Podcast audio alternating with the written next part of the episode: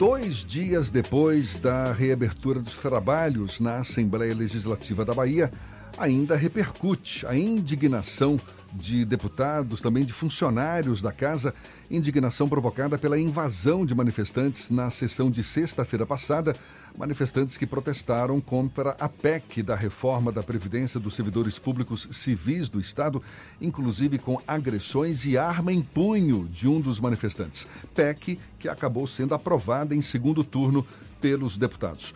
Um dos maiores indignados com o ocorrido de sexta-feira passada é o presidente da Assembleia Legislativa, deputado Nelson Leal, do Progressistas, nosso convidado aqui no Isso é Bahia. Seja bem-vindo. Um bom dia, deputado. Um excelente dia para você, Jefferson. É uma alegria estar aqui contigo, com o Fernando.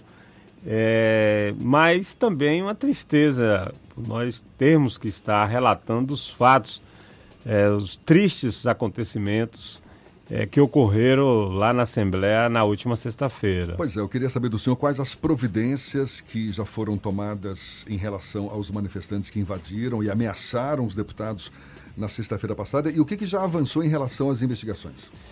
É, a Secretaria de Segurança Pública já identificou os, os principais agressores, é o o que sacou a arma e apontou para o deputado é, Alan Sanches e também o agressor do deputado é, Paulo Câmara. Então, esses dois é, já foram identificados e eu espero, e vamos acompanhar de perto, que sejam é, punidos, que abra processo administrativo e que respondam também judicialmente. Afinal de contas, é, estávamos lá na Assembleia trabalhando no nosso local de trabalho. Imagine você, nós estamos aqui hoje é, fazendo essa entrevista. Se alguém não tiver satisfeito com o conteúdo dela, entrar aqui no estúdio com a arma na mão e apontando para nossas cabeças, dizendo que vai estourar nossos miolos se nós não mudarmos o que estamos tratando. É uma, uma, uma agressão é, enorme, não as pessoas, mas a democracia. Eu sempre falo que para ter uma democracia consolidada é necessário ter parlamentos fortes.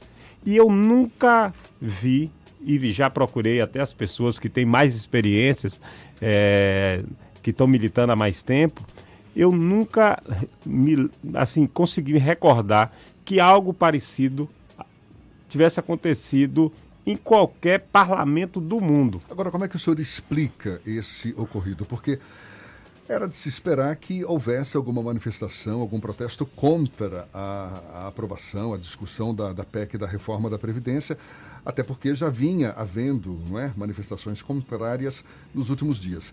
Agora, o que que, o que, que, se, o que, que representou como estopim para que essa manifestação, esses protestos chegassem a esse nível?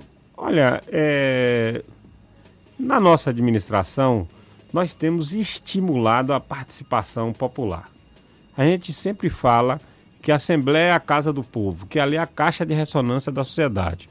Mas o que, que nós fizemos? Além de dar é, espaço para as pessoas, nós começamos a, a, estimular de fato que todos fossem para lá. E aí nós começamos a, a fazer inúmeras é, sessões especiais, seminários, é, debates mais variados, é, procurando que as pessoas pudessem é, opinar, dar suas, é, suas contribuições. E fomos surpreendidos, porque a quantidade de pessoas que lá estavam não era uma quantidade é, absurda. Devia ter 200 manifestantes mas nós fomos surpreendidos com as armas. É algo que não, não você não consegue entender, e, e, aí quando fala que houve falha de segurança, eu, eu não vejo dessa forma. É, é assim, algo que você não espera, que alguém vá para uma casa legislativa com a arma na cintura. O senhor falou que os principais é, manifestantes já foram identificados. E já circula a informação de que esse que sacou a arma não é um policial civil, não, não é nem inicialmente não, se disse, não, sim um agente penitenciário. Só confirma essa informação. Confirma a informação. Os dois que tanto o agressor do deputado Paulo Câmara quanto o que sacou a arma são agentes penitenciários. Então era, nós não, não, não esperávamos. E outra, eu li a, a, a, no, o Bahia Notícias, onde foi feita um, por sinal, bem até redigido, muito bem redigido, falando explicando à população o que aconteceu naquele dia. Mas fazia um, colocava uma vírgula, que era a gente não ter deixado a imprensa é, participar.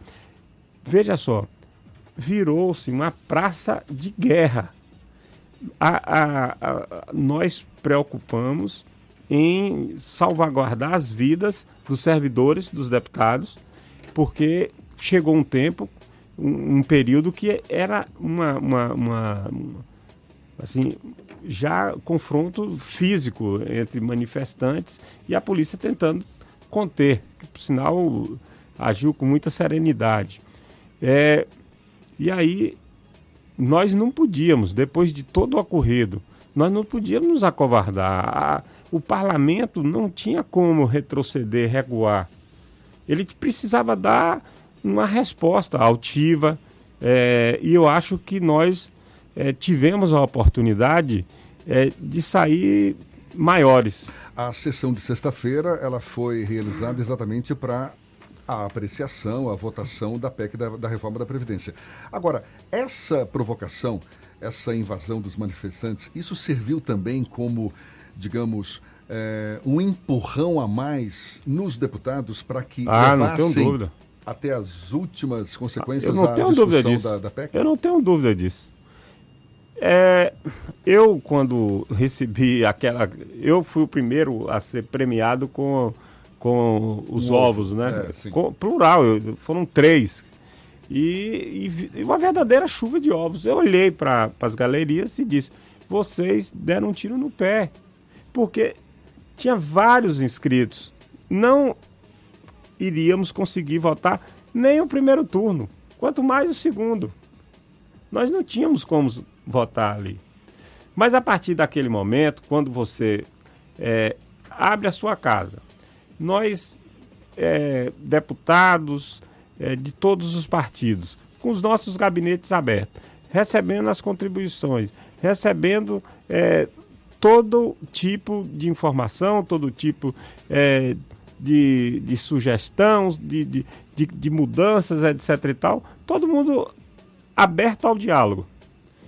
Você recebe em contrapartida um ato é, pequeno, um ato menor e um ato extremamente agressivo, nós tínhamos que dar a resposta. E eu puxei para a minha responsabilidade de conduzir a partir dali, é, eu só tinha um caminho, era nós votarmos, é, já estava maturada a questão da Previdência, então nós iríamos votar, e aí eu apelei para que a gente assinasse a dispensa das formalidades e votássemos os dois turnos e promulgamos na mesma noite.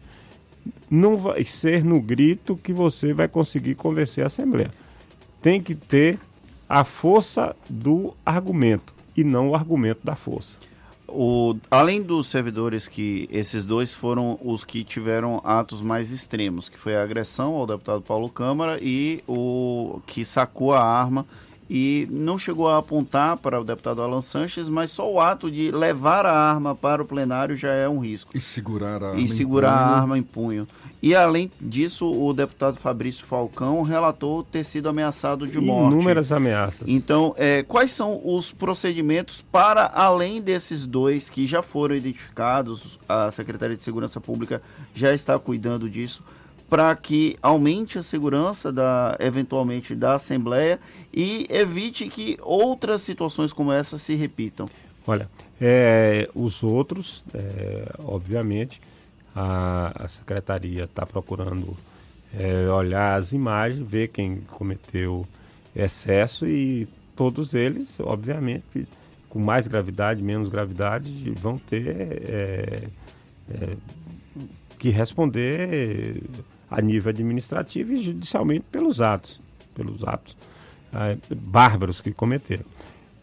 Eu acho que essa situação que ocorreu é, vai servir de alerta para que não venha se repetir de novo.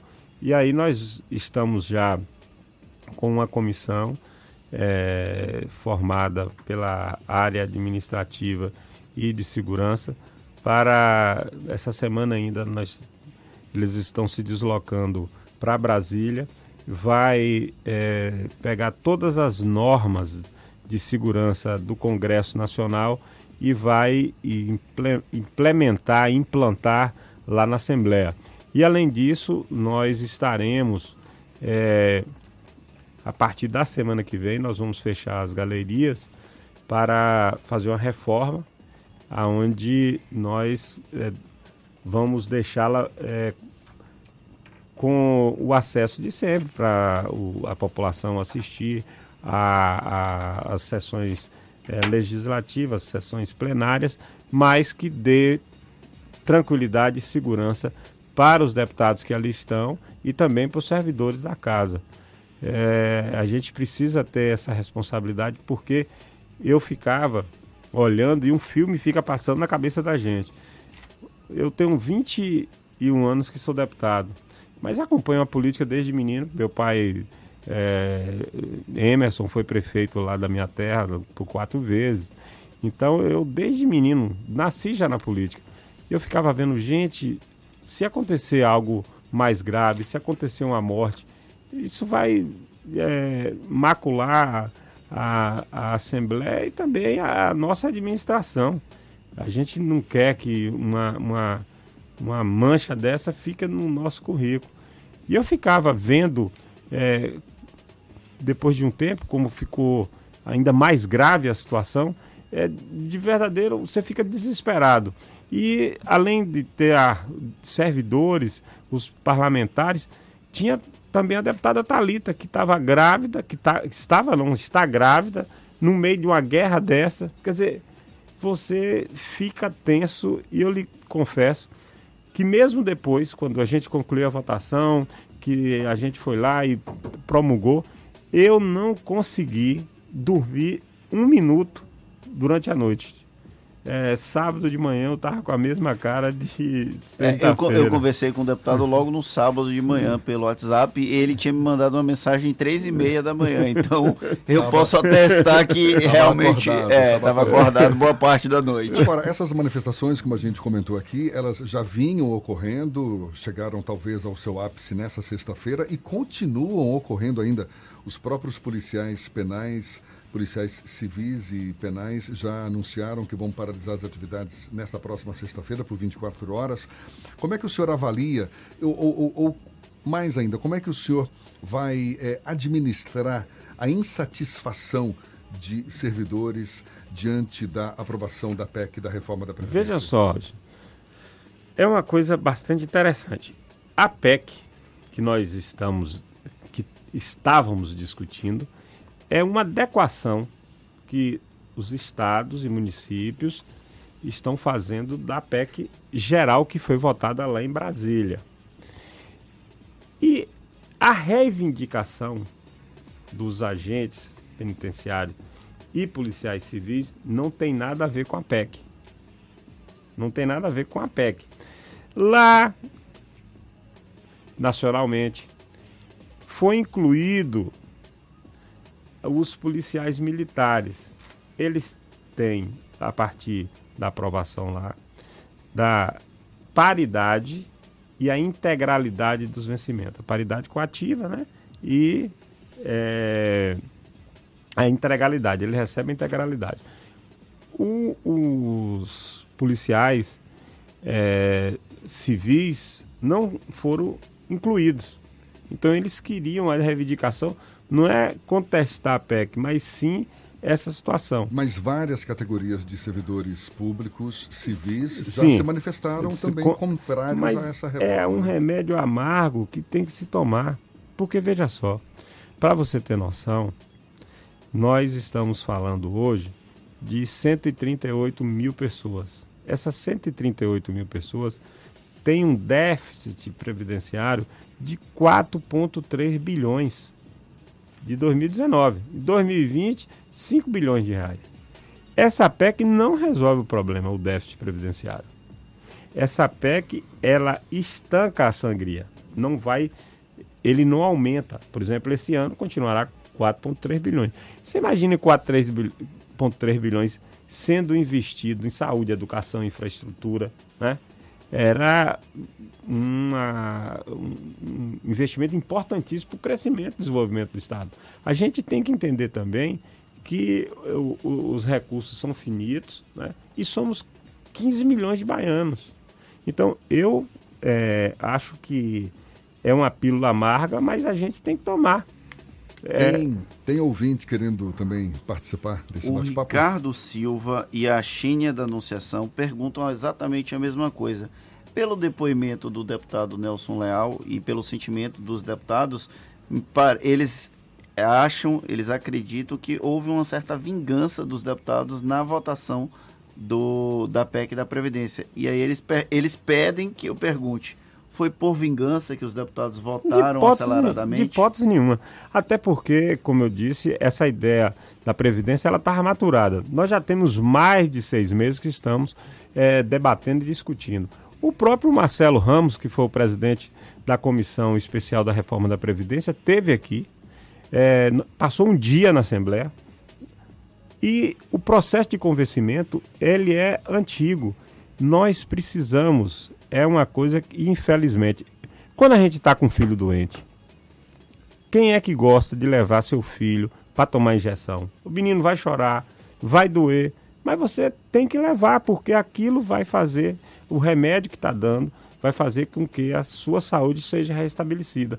É mais ou menos assim, a reforma da Previdência vai ajudar, né? obviamente, é, é, os, os, servidores vão ter que fazer um esforço de trabalhar um, um pouco mais, mas vai ajudar para que o Estado, quando eu falo Estado, é país, é, os estados, os municípios, não quebrem.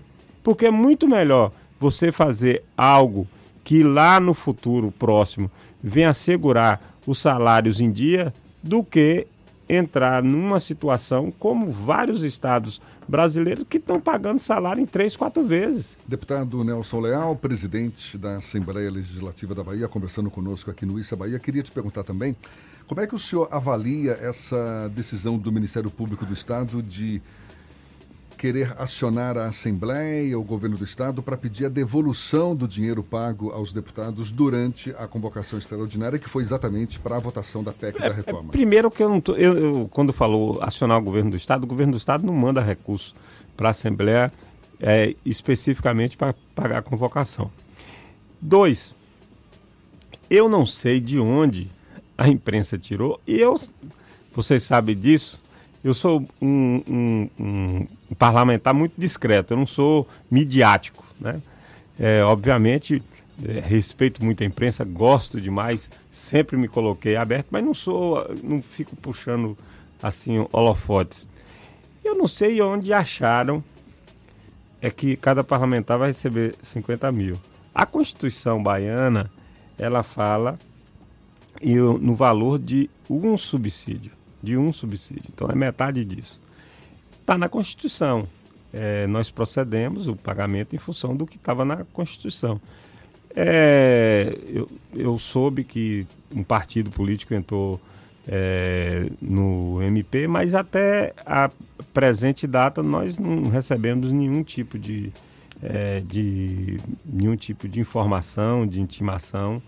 É, o mas, pagamento mas que nós caso... procedemos que nós fizemos foi em função da Constituição do Estado da Bahia. Mas caso isso se efetive, caso, caso o Ministério Público é, formalize esse pedido de devolução, qual vai ser a sua posição? Olha, é, é eu procuro fazer tudo dentro da é, maior transparência e legalidade possível. Se tiver qualquer ilegalidade, é, obviamente nós tomaremos as, as providências necessárias, mas, voltando a dizer, é, o que nós procedemos, pagamento que nós procedemos é uma cláusula da Constituição baiana que é, prevê, em caso de convocação extraordinária, o pagamento de um salário.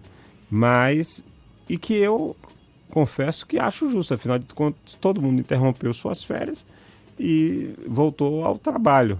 É mais ou menos como qualquer cidadão que tem direito de férias, se o empregador tiver querendo o serviço dele naquele período, ele tem que remunerar. Deputado, para a gente encerrar e bem rapidinho, o ano legislativo 2020 começou agora, essa semana. O que, que tem de matérias mais importantes para serem analisadas, votadas pelos deputados, especialmente agora no primeiro semestre? Olha, é, tem uma série de matérias que nós já começamos a, a discutir desde o final do ano passado, mas eu acho, viu, Jefferson, que o que nós vamos focar nesse ano é continuar aquele trabalho acelerado que a, Assembleia conseguiu é, instituir. A minha ideia é tentar bater o recorde. No ano passado foi o ano que nós mais votamos proposições, 2.500. As comissões é, funcionaram na sua plenitude, várias sessões especiais, é, vários debates, trazendo os grandes problemas é, da sociedade para nossa casa. Eu, o que eu quero é que ela continue viva, cada vez mais dinâmica e, sem sombra de dúvida, cada vez mais próxima da sociedade baiana.